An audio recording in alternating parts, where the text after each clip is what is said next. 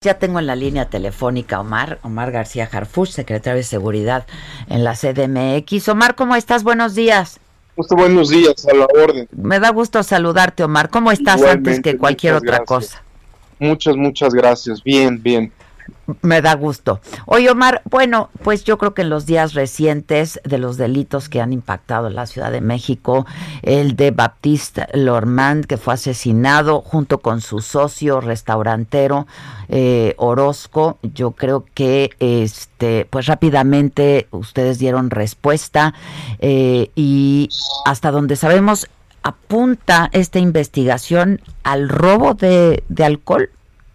Más que al robo de alcohol, eh, es un robo de mercancía. El alcohol es circunstancial. ¿A qué me refiero? La, la banda delictiva que, identificamos, que detuvimos al líder, es una banda con un alto grado de violencia que tiene este modus operandi de citar personas eh, para robarles cualquier tipo de mercancía, es decir, como los detenidos que en su momento comenté de Venustiano Carranza, de Iztapalapa, de otros asuntos donde los citaban para comprar un coche o vender un coche, ya que llegaban las víctimas, pues los despojaban de sus pertenencias, los, los golpeaban y en este caso, pues lamentablemente hasta la, eh, perdieron la vida.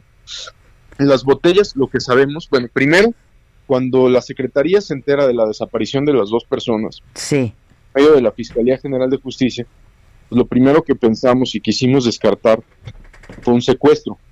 empezamos a hablar con la, con la familia, con el entorno familiar, con el entorno laboral, es decir, varias entrevistas se recabaron y descartamos el secuestro ya que no había ninguna exigencia económica, etcétera. También así preguntamos si no había un tema de extorsión o cobro de piso, si había habido amenazas previas, si habían visitado eh, el restaurante o algún establecimiento personas a dejar alguna amenaza escrita eh, o alguna nota, alguna llamada, o que hubieran solicitado alguna cuota. También se descartó. Ya después, eh, con las investigaciones que tenemos, ahora se sabe que el día 26 de noviembre, un potencial comprador, que hoy sabemos son los delincuentes, contacta al señor Luis Enrique Orozco para acordar la compra eh, no quisiera ser tan específico en la, cantidad de botellas, etcétera, porque esto pues puede cambiar una vez que siga surgiendo la información, pero la primera información era para acordar la compra de cinco botellas muy caras, con un valor de 78 mil y 100 mil pesos cada una de las botellas. Sí. Por motivo de lo anterior, las víctimas acuerdan encontrarse con el supuesto vendedor ese mismo día. Es importante, las personas contactan al señor Orozco y el señor Orozco le dice al señor Baptista. Ya como resultado de las investigaciones... Eso se sabe por las llamadas telefónicas entre ellos, ¿no? Se sabe y también por testimonios que tenemos. Ya. Ya después, el señor Luis Enrique Orozco sale de su domicilio de Naucalpan, en el Estado de México, a las 18 horas con 46 minutos. Sale en un vehículo Aveo. Ahorita menciono por qué la importancia del vehículo. Casi de manera simultánea, con una diferencia de 10 minutos antes, sale el señor Baptiste de su casa, pero de Polanco. es decir, de las dos víctimas. Una sale de Naucalpan en su coche y la otra sale de Polanco. Hoy tenemos un video que se entregó ayer a los medios de comunicación, donde aproximadamente a las 19 horas con 40 minutos se ven las dos víctimas en sus respectivos vehículos, en el Aveo y en la Mitsubishi negra, y se reúnen a la orilla de la carretera federal a Cuernavaca. Y se bajan, ¿verdad? sí, están en el kilómetro 22 en San Andrés Totoltepec, permanecen como 20 minutos y llegan dos vehículos más. Ahí es donde se bajan. Hablan brevemente, hoy sabemos que son los delincuentes, hablan brevemente con ellos y después de eso se van los cuatro vehículos juntos. Es decir, las dos víctimas se suben a sus coches, los delincuentes se suben a sus coches y se van. Es muy importante que este punto de reunión que te comento, es en la carretera federal a Cuernavaca, está a un kilómetro de distancia del pueblo de Magdalena Petlacalco, que es donde aparecen los, cuerpos, de sin vida. Tenemos del, del Aveo, de la Mitsubishi, todos los recorridos de las cámaras, documentados con las cámaras del C5 de la Ciudad de México y con, la, con las, cámaras también de particulares que, mucha gente civil nos, nos dio acceso, que agradecemos mucho, y nos proporcionaron videos. Ya de estas particularidades, ya vemos que se nos pega con otra investigación que tenemos, que vinculan al doble homicidio con una investigación que teníamos desde hace meses con la Fiscalía General de Justicia, de un grupo que opera en la Ciudad de México, en Tlalpan y en Magdalena Contreras. Igual, por lo que comento, con el modus operandi, que una vez que se concreta la cita, los despojan de la mercancía, los golpean y pues en este caso, desgraciadamente, los, los mataron. De esta línea ya teníamos identificado al líder de esta célula delictiva, que la tenemos relacionada con alto, con crímenes de alto grado de violencia, con extorsión, con robo, con homicidio y con narcomenudeo. Detenemos a esta persona, se confirma, porque lo tenemos ubicado en tiempo, modo y lugar a esta, a esta persona con el doble homicidio, y de ahí surge la información y cateamos dos domicilios más, ayer en la madrugada.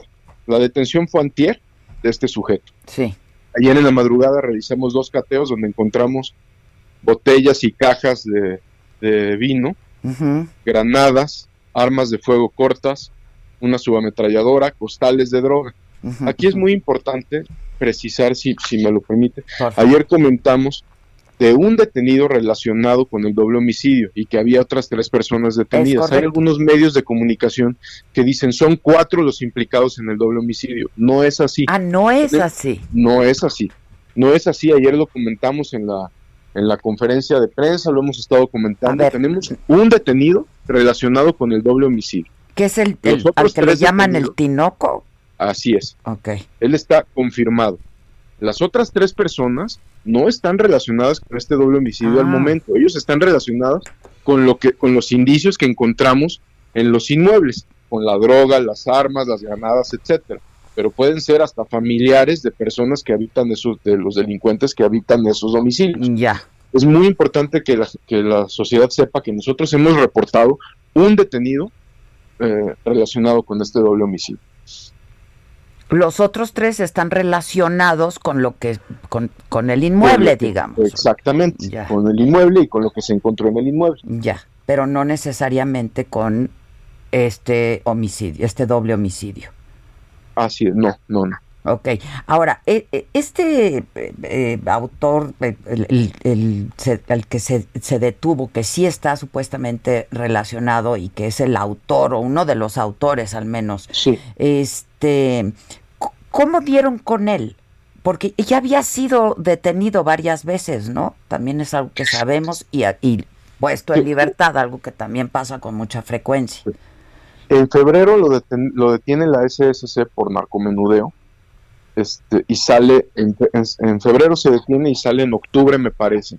No es que haya la sentencia de la fiscalía fallado, perdón, la, gestión de la fiscalía es que, no es que haya fallado, sino que se acogió un beneficio donde él lo sentencian a cuatro años y él se acoge un criterio de oportunidad para salir, para salir antes, digamos. Este, pero lo tenemos relacionado, ¿cómo damos con él? Tenemos, lo tenemos relacionado con un homicidio y secuestro del 2019. Es decir, esta célula ya la teníamos en investigación en estos meses, cuando sale este sujeto de prisión, porque ya había estado en dos ocasiones anteriores también, cuando sale de, cuando sale de prisión, pues se activa la investigación y cuando, lo cuando sucede lo, los lamentables hechos de este doble homicidio, pues él coincide por antenas, por testimonios, por todo, por una investigación que tenemos con varios elementos que se están integrando en la carpeta de investigación, donde no hay duda que él estaba y él participa. Ya. Ahora, este, dinos algo. Esta es una banda que se dedicaba, como decía Omar, al robo de mercancía y que así operaba. Principalmente se, era una banda con una actividad que, y nos faltan varios por detener extorsión, robo, homicidio, eh, despojo, etcétera. Y en el caso de, eh, pues, de estas dos víctimas, ellos se dedicaban, son restauranteros y así se conocían como empresarios restauranteros, pero eh, ¿se sabe si ellos tenían alguna actividad comercial de venta de licores o algo sí así? Sí sabemos que el señor Baptista había vendido había vendido este tipo de botellas, etcétera, pero no que había no que hubiera sido contactado por estas personas. Ya, pero sí se dedicaba de Sí, que también sí. Ya, ya. Este, ahora, algo que también la gente se está preguntando mucho, ¿Polanco está sufriendo extorsiones, Omar? Cobro el famoso cobro de piso, como pasa en otras... Tuvimos una reunión con la jefa de gobierno, con el alcalde Romo, su, su servidor, y ahí empresarios, restauranteros comentaron que no estaban sufriendo extorsión ni cobro de piso. En este caso específico del doble homicidio, se confirma que no había extorsión ni cobro de piso. En este, este caso. específico. Lo que no, significa que no exista. yo no, yo no puedo decir que no exista, porque si en un ratito más me llega una denuncia de cobro de piso de un restaurante de Polanco, pues puede pasar en cualquier momento y lo atenderemos de manera inmediata. Al día de hoy, nosotros no tenemos una investigación activa de cobro de piso en esa zona específica. Ya. Ahora, de estas. Pero como bien dice, pues no es que no existan o que no pueda ocurrir. De estas bandas este, que operan en la Ciudad de México, ¿qué se sabe? Se habla de Unión Tepito. ¿Qué otras bandas, Omar? Ahí tenemos distintas células criminales. En lo que va del año hemos detenido a 65 líderes de estos grupitos este, y de, células desde muy pequeñitas de cuatro personas hasta de grupos más grandes. Por ejemplo, la Unión pues ha sufrido embates de la autoridad eh, uno tras otro, donde genera una atomización de la organización tremenda, ¿no? Donde de un grupo pues salen cinco o seis, que a veces pueden ser más violentos, pero también más débiles por la misma atomización que sufren estos grupos. Antiunión, que prácticamente está casi desmantelado, pero nunca, o sea, no podemos decir que sea suficiente, no es un trabajo diario eh, y, y, que todos los días tenemos que estar deteniendo estas células. Por ejemplo, esta célula de Tlalpan y de Magdalena Contreras no la tenemos relacionada con ningún grupo grande y sin embargo, pues es claro el nivel de violencia que pueden generar.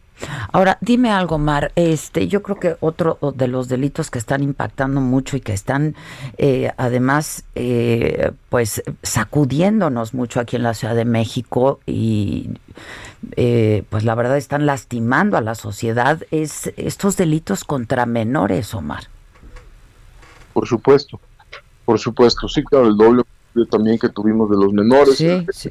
del menor que en los dos casos tenemos detenidos. Mire, lo que podemos decir al respecto es que hay veces, desgraciadamente, la autoridad no podemos prevenir o no podemos evitar que pasen cosas tan trágicas en muchas ocasiones, no digo que siempre, muchísimos delitos se evitan y se previenen todos los días.